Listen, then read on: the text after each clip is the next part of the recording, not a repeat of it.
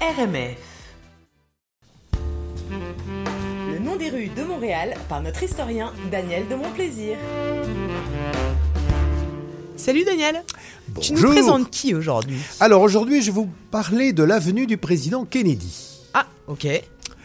Euh, on m'a sinon reproché, fait remarquer qu'en général, quand je parlais des, des, des, des- des personnes qui ont donné des, euh, des- des noms de rues, je disais généralement du bien et assez rarement du mal, sauf la fois, vous vous en souvenez peut-être, où j'ai parlé de ce pauvre général Giraud. Ah bah c'est ça, c'est ce que j'allais dire, il s'en souvient encore. Et il s'en souvient encore, le pauvre général Giraud. Alors, justement, j'ai choisi un personnage dont on peut dire du bien, mais dont on peut dire du mal, car c'est un homme qui a une légende rose, mais qui a également une légende noire. Alors, le président, l'avenue du président Kennedy, un prétexte à cette chronique, elle est parallèle à la rue Sherbrooke, elle va du centre Eaton à la place des Arts, et elle a été ainsi baptisée le 9 janvier 1967. Avant, elle s'appelait avenue Ontario. Elle existe toujours, l'avenue Ontario. Ah, mais elle a été- voilà, on a, on a enlevé un bout de l'avenue Ontario pour faire l'avenue du président Kennedy. Donc le 9 janvier 1967. Pourquoi ce jour-là? Parce que euh, le 22 novembre 1963, donc le 22 novembre précédent, il a été commencé assassiné à Dallas. Et d'ailleurs, un grand nombre de grandes villes euh, du monde entier euh, se,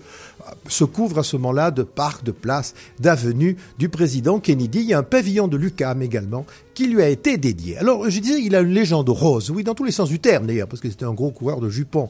Alors, famille idéale, immigrés irlandais qui ont progressé à la force du poignet. Euh, Il est né en 1917 d'un papa ambassadeur qui s'était fait lui-même. Il a fait la guerre, il a été héros, son frère a été tué. Enfin voilà.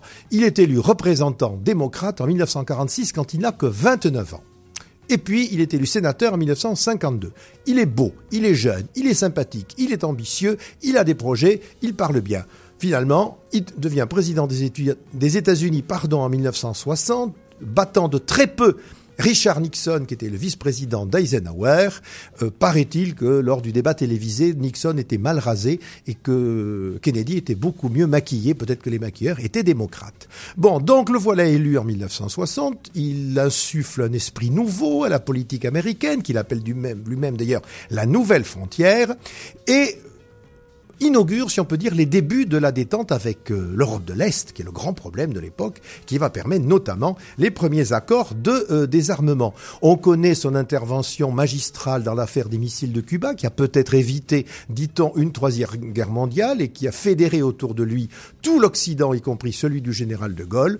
On connaît aussi, on se souvient aussi du charme de, de, de Jackie et même de son charme euh, personnel. chapeau. Voilà, contre lequel euh, on ne savait pas lutter, et puis également de, de ses efforts pour lutter contre la pauvreté aux États-Unis. Donc un bilan quand même euh, relativement positif, et il est assassiné en pleine gloire, en pleine jeunesse, commencé, et il rejoint des jeunes comme James Dean dans le panthéon des morts trop tôt. Euh, je rappelle d'ailleurs que j'ai fait une petite recherche, il y a eu trois présidents des États-Unis assassinés.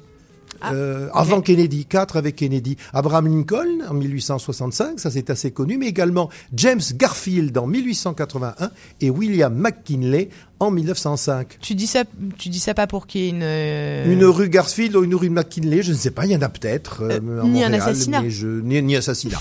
voilà.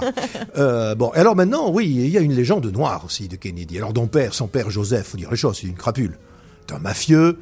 Ambassadeur en Angleterre, il était pro-nazi, il humiliait sa femme et ses enfants, il était corrompu, il était prêt à tout pour faire de l'argent, y compris à commanditer euh, des, assassinats. Bon, Joseph Kennedy, tout le monde le sait maintenant, c'était vraiment un sale type.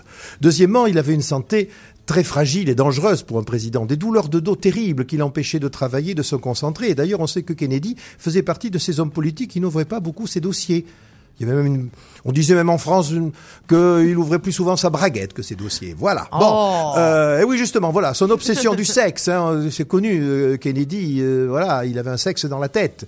Euh, on connaît une histoire de relation avec Marilyn Monroe qui, qui vient avec une robe euh, taillée sur son corps chanter Bon anniversaire, Monsieur le Président. C'était une époque sûr. incroyable. On imagine aujourd'hui un président des États-Unis ou français dont la maîtresse viendrait euh, souhaiter bon anniversaire en chantant Bah, dans écoute, une robe. Bon, enfin, bon, ça serait la folie. Hein. Bon. Dans, dans, certains pays, on pourrait l'imaginer. Voilà, oui, dans certains pays, je, oui, enfin, voilà. enfin, certainement pas au Canada ni en France, n'est-ce pas? Voilà, bon, on sait que voilà. Marilyn Monroe, il l'a partagé avec son frère, qui sont peut-être, peut-être, ils ont peut-être trempé dans, dans sa mort, dans son assassinat. Enfin bon, c'est pas très brillant tout ça. Il a également casé sa famille avec un frère ministre, donc qu'il arrive à faire nommer sénateur. Et puis sa politique extérieure, bah c'est pas si brillant qu'on dit. En 1961, il y a quand même, c'est lui qui laisse construire le mur de Berlin. Alors bah il pouvait peut-être pas grand-chose, c'est vrai, mais enfin il y a un président des États-Unis qui s'appelle Ronald Reagan qui lui l'a fait tomber. Euh, Kennedy, lui, bah, l'a laissé construire. Euh, il y a également cette affaire de la baie des cochons où il essaie de faire tomber le régime de Cuba, puis au dernier moment, il décide de ne pas soutenir les anticastristes en ne leur prêtant pas l'aviation américaine, de sorte qu'il condamne à mort plusieurs centaines de, de gens qui vont là-bas pour libérer Cuba. Bon, euh, c'est pas très brillant. C'est lui également qui a démarré la guerre du Vietnam. Qui est à l'origine, en tout cas, de l'escalade dans la guerre euh, du Vietnam. Politique intérieure, oui. Alors il, a beaucoup, avait beaucoup d'intentions, mais il n'a pas fait grand-chose. Par exemple, euh, la lutte contre la ségrégation des Noirs, c'est resté complètement euh, dans le discours. Il a également fait un très mauvais choix avec le vice-président Johnson, qui était un type lié à la mafia, qui a peut-être d'ailleurs participé à son assassinat et qui a été absolument un bourreau au Vietnam. Bon, voilà. Donc paix à son âme, évidemment, quand même. Alors, est-ce qu'en politique, il faut se méfier des belles gueules et des beaux parleurs? Certainement pas, parce que regardez, Tony Blair, Bill Clinton, Barack Obama étaient des gens qui présentaient très bien, je ne dirais pas la même chose de certains premiers ministres anglais ou présidents américains d'aujourd'hui. Je pense qu'on pourrait conclure en pensant à un monsieur qui vivait au XVIIe siècle, qui s'appelait Blaise Pascal, et qui disait L'homme n'est ni ange ni bête, et qui veut faire l'ange bien souvent fait la bête. Mais Merci beaucoup Daniel. C'était Les Noms des rues de Montréal par Daniel de Mon Plaisir.